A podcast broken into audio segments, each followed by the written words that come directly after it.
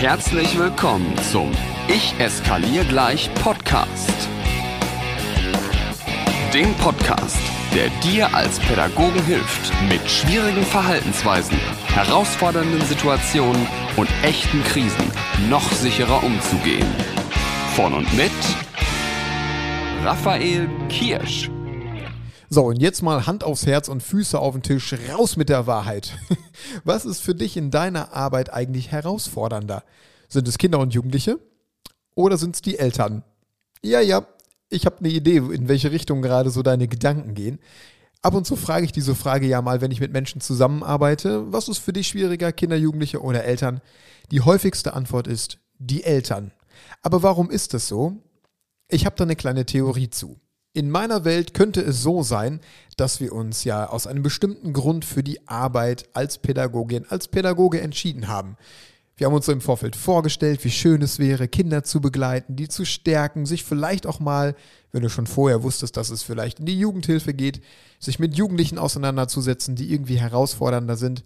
Aber für die wenigsten, von uns zumindest, haben die Eltern im Vorfeld gedanklich Platz in unserem Kopf und dass es mit denen einfach mal herausfordernd wird. Auch im Ausbildungskontext sind Eltern, naja, viel zu wenig Thema, wenn es nach mir geht. Und gerade deshalb führt es dazu, dass Eltern für uns häufig als schwieriger wahrgenommen werden. Aber dafür gibt es ja mich, dafür gibt es ja meine Arbeit als Krisen- und Konfliktpädagoge, der sich nicht nur um Kinder und Jugendliche kümmert, sondern auch mal dass es für dich leichter im Umgang mit Eltern wird. Und heute in dieser Podcast-Folge, die vielleicht gar nicht mal so lang wird, möchte ich mit dir einen Blick auf wütende Eltern werfen, warum sie meistens wütend sind. Also ich möchte dir die Gründe dafür nennen, warum wütende Eltern bei dir auflaufen in deiner Einrichtung. Und ich möchte dir auch zwei, drei praktische Ideen damit geben, was du tun kannst, wenn sie bereits wütend sind. Also, los geht's!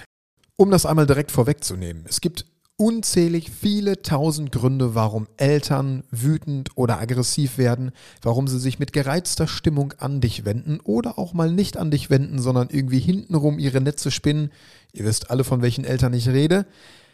Ich habe dir aber mal extra für dich, habe ich mir mal die Mühe gemacht, die fünf häufigsten Gründe, die in meinen Seminaren immer wieder Thema sind, zusammenzufassen, um sie dir hier einmal in diesem Podcast vorzustellen. Grund Nummer eins. Einer der Gründe, warum Eltern wütend werden, ist Stress. Klingt so einfach, ist es im Prinzip auch. Damit umzugehen, ist allerdings nicht ganz so einfach, denn das braucht ein bisschen Fingerspitzengefühl. Warum ist Stress denn jetzt ein Auslöser für Wut, also dass Eltern mit gereizter Stimmung bei dir auflaufen? Naja, es kann vielschichtig sein. Vielleicht sind es die Kinder, die gerade den Stress zu Hause machen. Das muss nicht mal sein, weil sie irgendwie den Rahmen sprengen, aggressiv und wütend sind, sondern Vielleicht laufen Kinder gerade einfach am Limit, weil der eigene Freundeskreis nicht so will. Vielleicht haben die Kinder Mobbing-Erfahrung, was Eltern Stress macht.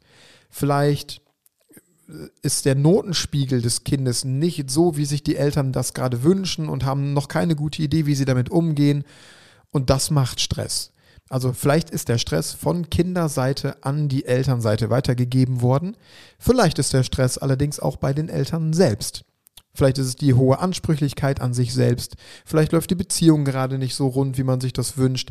Es gibt Stress im Job oder die Termine, die es einfach für die Familie gibt, sind viel zu viele. Also Stress ist einer der Hauptgründe, warum die Stimmung bei Eltern umschlagen kann und du dann auf einmal etwas Wütendes oder Aggressives präsentiert bekommst. Was kannst du tun? Naja, erstmal musst du das wahrnehmen. Stress wahrzunehmen ist gar nicht so einfach, wie man denkt, denn wir Menschen sind relativ gut darin, unser Umfeld mit unseren eigenen Befindlichkeiten manchmal so in so einem Nebel zu, zu belassen. Also wir kriegen das manchmal gar nicht so gut hin oder andersrum, wir sind sehr, sehr gut darin, anderen Menschen, andere Menschen glauben zu lassen, dass es uns gerade gut geht. Also Stress wahrnehmen ist das oberste Gebot. Und dann kannst du natürlich dafür sorgen, dass deine Einrichtung, deine Kommunikation immer auf Ruhe und Frieden und Gelassenheit ausgelegt ist, damit sich der Stress, wenn du mit Eltern in Kommunikation bist, nicht einfach unnötig noch verstärkt. Grund Nummer zwei, und auch das ist gar nicht so abwegig, ist die eigene Unzufriedenheit. Wenn du als Lehrerin, als Lehrer oder als Erzieher, als Erzieherin mit deiner eigenen Arbeit unzufrieden bist, dann wirst du einfach unglücklich und diese negative Stimmung überträgt sich einfach auf alles und jeden in deinem Umfeld, auf deine Arbeit, auf deine Freunde, auf deine Kolleginnen und Kollegen und so weiter. Und was für dich gilt, das gilt natürlich auch für Eltern. Wenn sie mit ihrem eigenen Erziehungsstil unzufrieden sind, dann kann das natürlich für negative Energien sorgen. Wenn sie mit ihrer Partnerschaft unzufrieden sind, wenn sie mit den Leistungen des Kindes unzufrieden sind, wobei wir da natürlich gucken müssen, ist das gerechtfertigt oder nicht. Ganz egal, die eigene Unzufriedenheit ist ein ganz, ganz wichtiger Grund für Eltern wütend zu werden. Auch das solltest du auf dem Schirm behalten. Auch hier ein ganz praktischer Tipp an der Stelle. Wenn du mit diesen Eltern in einem Gespräch bist und du mitkriegst, dass eine Mama ganz explizit viel an den Noten des Kindes herumnörgelt oder dass du mitkriegst, die Mama wünscht sich eigentlich, dass die Hausaufgaben besser gemacht werden, dann ist das in der Regel ein Indiz dafür, dass die Eltern mit der Situation unzufrieden sind und nicht, dass das Kind schlecht ist oder dem kognitiven Leistungsstand nicht entspricht. Eine gute Fragetechnik, um herauszufinden, ob es wirklich um das Kind geht oder um die Unzufriedenheit der Eltern ist. Sagen Sie mal, was würden Sie sich eigentlich jetzt gerade für Ihr Kind wünschen? Ich traue dir jetzt einfach mal als Pädagogin, als Pädagoge so viel Fingerspitzengefühl zu, dass du aus den Antworten, die die Eltern dann geben, herauslesen kannst, sag mal, geht es dir wirklich um dein Kind? Oder bist du einfach mit deinem eigenen Anspruch mit der Situation gerade unzufrieden? Ein weiterer ganz, ganz spannender Grund, warum Eltern wütend werden, warum Eltern aggressiv werden, ist Trommelwirbel, drrrp, ein tatsächliches Fehlverhalten auf Seiten der Pädagogen. Hey, ja, ja, ich weiß, da wollte der Finger gerade zum Ausknopf gehen. Hier, Podcast Ende. Fehlverhalten, Pädagogen, wir? Nee, niemals. Doch. Auch wir bauen mal Bockmist, auch wir sagen mal etwas Doofes, auch wir verpassen mal die Möglichkeit, mit Eltern vernünftig ins Gespräch zu gehen, auch wir schießen mal mit unserer Wortwahl einfach daneben oder haben einfach ein Kind nicht gut auf dem Schirm gehabt. Es kann tatsächlich sein, dass wir mit unserem eigenen Verhalten der Konflikttreiber gewesen sind. Dann ist es super wichtig, dir diese Kritik von den Eltern anzuhören. Und wenn du Pädagogin und wenn du Pädagoge mit Leib und Seele bist, mit Herz, Hirn und Verstand, dann bist du in der Lage, dir diese Kritik wertschätzend zu Herzen zu nehmen. Erstmal schaffst du es zuzuhören und dann schaffst du es am Ende des Tages auch etwas draus zu machen. Und wenn du dann richtig gut bist und richtig auf Draht bist, dann bist du sogar in der Lage zu sagen, wissen Sie was, das tut mir furchtbar leid, Sie haben recht. Sie haben recht. Was hätten Sie sich gewünscht von mir? Und meistens lässt sich so etwas ganz easy handeln. Aber was ich in der Realität viel zu häufig erlebe, ist, dass es über tatsächliches Fehlverhalten von uns Pädagoginnen und Pädagogen immer so einen heimlichen Mantel des Schweigens gibt. Und das kann Eltern, wenn sie das mitkriegen, natürlich noch wütender machen, als wenn man das einfach mal gezielt anspricht und ganz souverän sagt, ja, Sie haben recht, ich bin auch nur ein Mensch, meine Güte ist mir durchgegangen, da habe ich Bockmist geschossen ich glaube, das macht dich in deiner Arbeit viel authentischer und für Kinder und diese Eltern im Nachgang maßgeblich wertvoller, als wenn man das einfach so wegbügelt. Also tatsächliches Fehlverhalten von uns Pädagoginnen und Pädagogen ist Konflikttreiber, ist Grund dafür, dass Eltern manchmal wütend werden. Und ich habe das noch nie gemacht, aber ich würde es jetzt ganz gerne mal ausprobieren. Ich möchte dir eine Aufgabe geben.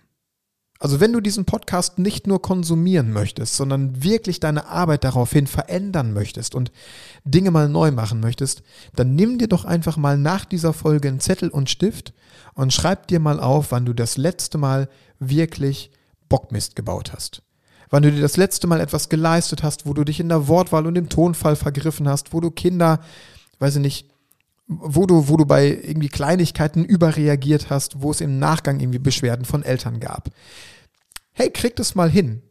Ich weiß, das macht keiner gerne. Und wenn ich das jetzt hören würde, ich würde auch zweimal überlegen, ob ich das wirklich mache. Es lohnt sich aber, denn im Nachgang das Ganze einmal für sich zu reflektieren, macht dich in der Zukunft nur souveräner. Und wenn du bis hierhin fleißig mitgezählt hast, dann wird dir aufgefallen sein, Grund 1, 2 und 3 hatten wir schon. Das heißt, es kommen noch 4 und 5. Allerdings möchte ich jetzt ganz gerne einmal einen ganz kurzen Werbeblock einschieben. Und zwar möchte ich dich an das Live-Event, das Mega-Fortbildungsevent am 24.10. in der Rohrmeisterei in Schwerte erinnern. Du hast die letzte Podcast-Folge dazu sicher gehört. Wenn du Lust hast, mit deinem Team mit deiner Lieblingskollegin, deinem Lieblingskollegen oder auch nur für dich ganz alleine, mal Fortbildung anders zu erleben. Fortbildung, die Spaß macht, weil sie in so ein Abendgewand gepackt wurde. Mit netten Getränken, leckerem Essen, tollen Speakern auf der Bühne. Dann solltest du dieses Event nicht verpassen. Alle Informationen dazu findest du in den Show Notes. So, aber jetzt weiter. Warum Eltern werden, äh, warum Eltern wütend werden? Grund Nummer 4 und Nummer 5. Und diese zwei Gründe habe ich mir ganz bewusst bis zum Schluss aufgehoben, weil ich fast glaube, dass du einen davon zumindest noch nie gehört hast. Und zwar ist Grund Nummer vier, warum Eltern wütend werden, warum Eltern aggressiv werden. Das sogenannte Informationsdefizit. Was könnte denn ein Informationsdefizit sein? Ich möchte es dir erklären. Informationsdefizit beschreibt ganz einfach das Fehlen von Informationen, die du brauchst, um Situationen, oder Zusammenhänge einfach besser nachvollziehen zu können, um logische Schlüsse ziehen zu können oder sich einfach auf das, was dann noch kommt, einstellen zu können. Das Fiese beim Informationsdefizit ist, dass es immer eine emotionale Reaktion nach sich zieht.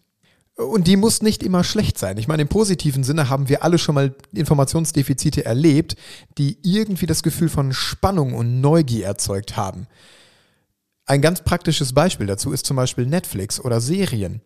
Wenn du zum Beispiel eine Folge guckst deiner Lieblingsserie und hast das Gefühl, ach, jetzt ist alles geklärt, jetzt kann ich ganz entspannt ausschalten, dann schwenkt die Kamera nochmal um, du siehst den Hauptdarsteller, der so ganz entsetzt in die Kamera guckt und dann cut, zack, Folge aus und du musst bis zur nächsten Staffel warten. So, und dann hast du dieses Informationsdefizit. Du möchtest gerne wissen, wie es weitergeht, kannst aber nicht. Und in dem Zustand belästigt Netflix ganz, ganz bewusst. Also die erzeugen damit mit diesem Informationsdefizit das Gefühl von Spannung und von Neugier. Ich habe das hier in dieser Podcast-Folge auch gemacht. Hast du es gemerkt? Ich habe auch mit einem Informationsdefizit gearbeitet. Na, an welcher Stelle? Ich verrate es dir. Ich habe gesagt, wenn du begeistert zugehört hast, dann hast du ja schon mitgekriegt, äh, Grund Nummer 1, 2, 3 habe ich dir genannt. Aber bevor ich dir 3 und 4 nenne, also 4 und 5 nenne, ein kleiner Werbeblock. Und dann hörst du dir diesen Werbeblock an, weil du ja wissen willst, wie es weitergeht. Das ist auch ein Informationsdefizit. Jetzt kann das natürlich nicht immer so das Gefühl von Spannung, Freude und Neugier auslösen, sondern manchmal sind Informationen einfach essentiell, um nicht an die Decke zu gehen. Und dafür gibt es ein paar praktische Beispiele. Häufig entstehen diese Informationsdefizite total unabsichtlich, weil du zum Beispiel vergessen hast, in einen Elternbrief eine ganz essentielle Information reinzuschreiben. Ihr, es ist zum Beispiel klar, ihr macht nächste Woche Montag einen Ausflug, aber du hast vergessen reinzuschreiben, packt euch bitte Wechselsachen ein, weil wir in einen Wasserpark fahren. Ne? Also klar ist, wir fahren in einen Wasserpark, aber niemand hat drauf geschrieben, packt euch bitte Wechselklamotten ein, dann kommen die Kinder platternass nach Hause, dann hast du die wütenden Eltern da stehen, das hätten sie uns ja auch vorher sagen können. So, Bums. Ganz einfaches Beispiel für ein Informationsdefizit. Du hast einfach vergessen, alle relevanten Informationen mit den Eltern im Vorfeld zu teilen, damit es im Nachgang zu keinen Ärgernissen kommt und keiner wütend werden muss. Oder, und das habe ich zum Beispiel bei uns in der Kita mal erlebt, da sollte Geld für etwas eingesammelt werden. Ähm, es waren, glaube ich, irgendwie 5 Euro. Und dann habe ich meine Tochter am nächsten Tag mit diesem 5-Euro-Schein in die Kita geschickt und dann kam sie damit zurück und sagte, die Erzieher wollen nur Kleingeld, die wollen nur Münzen haben. Und dann habe ich kurz gesagt, meine Güte, kann doch nicht sein. Dann sollen die das einfach vorher sagen. Sollen sie auf den Zettel schreiben, bitte nur in Münzen.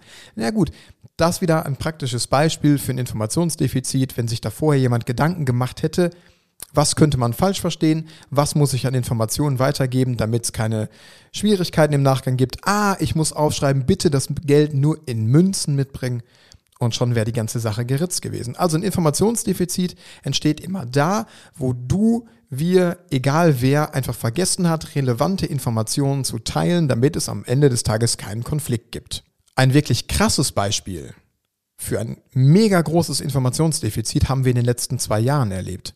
Gerade zu Beginn der Corona-Pandemie, wo häufig Eltern bei uns in Kontext Kita, in Schule, wo auch immer du arbeitest, aufgelaufen sind und gegen diese Corona-Maßnahmen rebelliert haben. Mein Kind muss keine Maske tragen. Wofür ist das notwendig? Warum sollen wir das überhaupt machen? Warum müssen sich hier alle die Hände desinfizieren? Warum sitzen die anderthalb Meter Abstand? Was soll das mit dem Homeschooling? Was für ein Scheiß? Im Grunde ist das das größte Informationsdefizit unserer Zeit gewesen diese Corona-Maßnahmen waren ja, soweit ich das überblicken kann, zumindest in, in, den, naja, zumindest im Großteil alle wichtig und richtig, Was aber versäumt wurde, war immer zu erklären, warum das wichtig ist. Wir Menschen können Dinge nur dann gutheißen oder viel besser nachvollziehen und mittragen, wenn wir wissen, warum wir etwas tun sollen. Das bedeutet noch lange nicht, dass wenn man immer die Erklärung mitliefert, wofür etwas wichtig ist, dass am Ende des Tages auch immer alle mitmachen. Aber wenn du zumindest bei einem Großteil der Eltern vermeiden möchtest, dass es zu Wut, Aggression oder anderen negativen Gefühlen kommt, dann überleg dir bitte, wie du zum Beispiel Elternbriefe schreibst, damit im Nachgang nicht diese negativen Gefühle entstehen. Wenn sich zum Beispiel im Tagesablauf irgendetwas ändert für die Kinder, ne, dass du zum Beispiel irgendwie darauf angewiesen bist, den Eltern mitzuteilen, dass sie jetzt alle nur noch drei Tage die Woche zur Schule kommen müssen. Ich weiß, utopisch, aber stell dir mal vor, es wäre so, du müsstest den Eltern mitteilen, ähm, dass die Kinder ab sofort nur noch drei Tage zur Schule kommen, dann schreibt nicht den Brief, Eltern, bitte nehmen Sie zur Kenntnis, ab morgen nur noch drei Tage pro Woche Schule, friss oder stirb, sondern überleg dir, was braucht jemand, um diese Entscheidung mittragen zu können. Der braucht einen guten Grund. Dann schreibst du diesen Brief nämlich, liebe Eltern, sicherlich haben Sie mitbekommen, dass Kollegin XY in Elternzeit gegangen ist oder krankheitsbedingt ausfällt oder es einen Schulwechsel gab oder wie auch immer noch. Das tut uns furchtbar leid. So eine Entschuldigung, ne, bricht dir keinen Zacken aus der Krone an der Stelle. Bitte haben Sie Verständnis dafür, dass Ihre Kinder vorerst nur drei Tage die Woche zur Schule kommen. Ich weiß, jetzt schüttelt wahrscheinlich der ein oder andere den Kopf und sagt, ja, aber das verhindert doch nicht, dass sie wütend werden. Nee, vielleicht bei dem einen oder anderen nicht. Aber für den Großteil der Eltern, naja, ist zumindest die Wahrscheinlichkeit größer, dass es im Nachgang an diesem Brief weniger Konflikte gibt. Die Corona-Maßnahmen wären viel besser mitgetragen worden von den meisten Eltern, wenn einfach klar gewesen wäre, wofür sie das tun und nicht, dass da einfach jemand steht und sagt, bitte machen Sie das jetzt, setzen Sie es um, wir müssen das so gesetzliche Vorgabe. Here we go. Ich glaube, du weißt, was mit Informationsdefizit gemeint ist. Ach übrigens, bei Elternbriefen höre ich ja oft in meinen Seminaren, ja, die Eltern setzen das nicht um, was da drin steht. Wir schreiben den vierten Elternbrief, dass sie irgendwie Kakaogeld abgeben müssen und dann fehlt es immer noch an vielen Stellen. Es gibt auch das den, den umgekehrten Fall, dass es nicht nur ein Informationsdefizit gibt, sondern auch ein Informationsüberfluss. Häufig ist der Grund, und jetzt müssen wir uns wieder an die eigene Nase packen, ich weiß, das wird jetzt kurz unbequem, wenn Eltern Elternbriefe nicht umsetzen, so wie du dir das wünschst, dann liegt es häufig nicht an den Eltern. Ich, ich habe schon so viele Briefe gelesen, wo ich dachte, Alter, das hätte ich auch nicht umgesetzt. Da, da, da werde ich ja zugeschwallert. Da kriege ich zwei DIN A4 Seiten, wo am Ende irgendwie steht, bitte bringen Sie 2,50 Euro Kakaogeld mit. Häufig sind die Briefe wirklich, wirklich schlecht, die wir als Pädagoginnen und Pädagogen schreiben. Also es gibt nicht nur das Informationsdefizit, sondern auch den Informationsüberfluss. Wenn du gute Elternbriefe schreiben willst, dann halte dich an das Marketinggesetz. Fünf Sätze Maximum. Denn alles, was darüber hinausgeht, geht auch über die Aufmerksamkeitsspanne von dem Leser hinaus. Deswegen sind Homepages ja heutzutage auch so extrem textarm. Ja, also, es gibt nicht nur ein Informationsdefizit, sondern auch den Überfluss. Und jetzt kommen wir zum allerletzten Grund, warum Eltern manchmal wütend werden. Grund Nummer 5 ist schlicht und ergreifend fehlende Wertschätzung. Und du weißt garantiert, was ich damit meine. Damit meine ich, in Kommunikation, in Elterngesprächen auf Augenhöhe zu bleiben, die Eltern als Partner für die Erziehung und Begleitung der Kinder anzusehen. Das ist alles klar. Aber jetzt begebe ich mich mal auf ganz dünnes Eis. Fehlende Wertschätzung beginnt schon bei ganz vielen Kleinigkeiten, wo Kita, Schule, Jugendhilfe, egal wo du arbeitest, ganz, ganz viel Nachholbedarf hat. Es geht zum Beispiel bei so Kleinigkeiten wie dem Anrufbeantworter der Einrichtungen los. ja, du denkst jetzt wahrscheinlich, was soll das denn? Lass mich das erklären. Ich mache mir ab und zu mal den Spaß und rufe Schulen und Kitas, mit denen ich zusammenarbeite, mal außerhalb der Öffnungszeiten an. Wenn ich genau weiß, es ist keiner da und ich werde niemanden erreichen. Einfach um zu hören, welche Mühe man sich gegeben hat in der Kommunikation mit Eltern. Ich wünsche mir nämlich immer, dass der AB anspringt und dann nicht so ein Vorzimmerdrachen ins, ins Telefon brüllt, so, hier ist die Schule XY, keiner ist da, rufen Sie uns nie wieder an und unterstehen Sie sich eine Nachricht aufzuquatschen. also sinngemäß. Oder ist da jemand, der sich wirklich Mühe gegeben hat?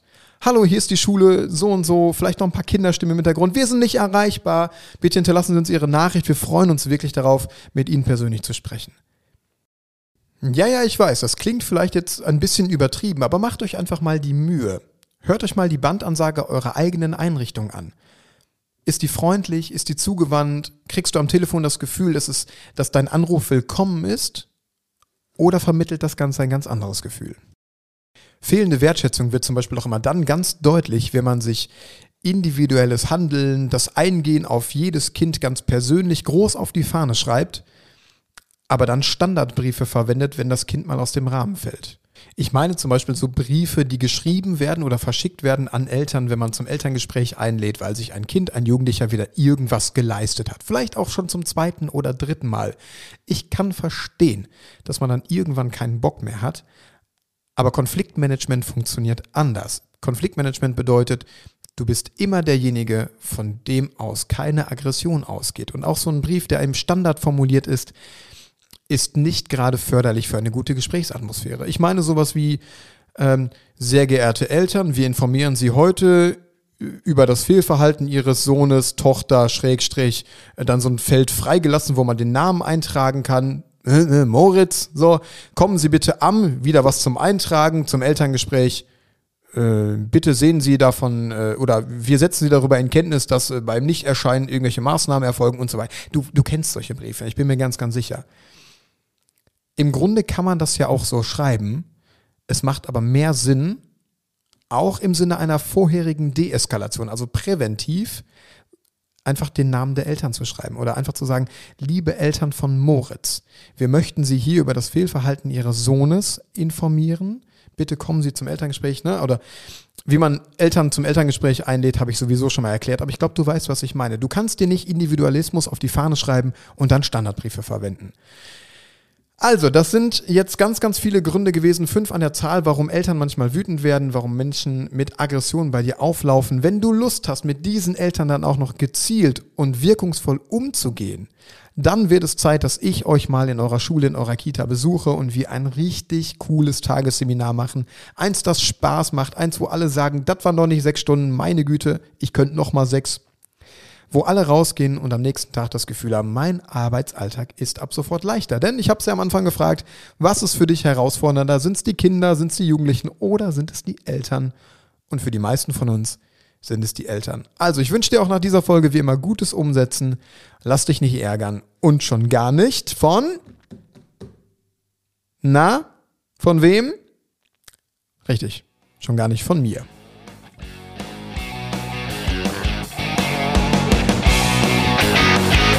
Noch mehr Impulse und alle Informationen zu Seminaren und Workshops findest du auf Instagram und auf raphaelkirsch.com.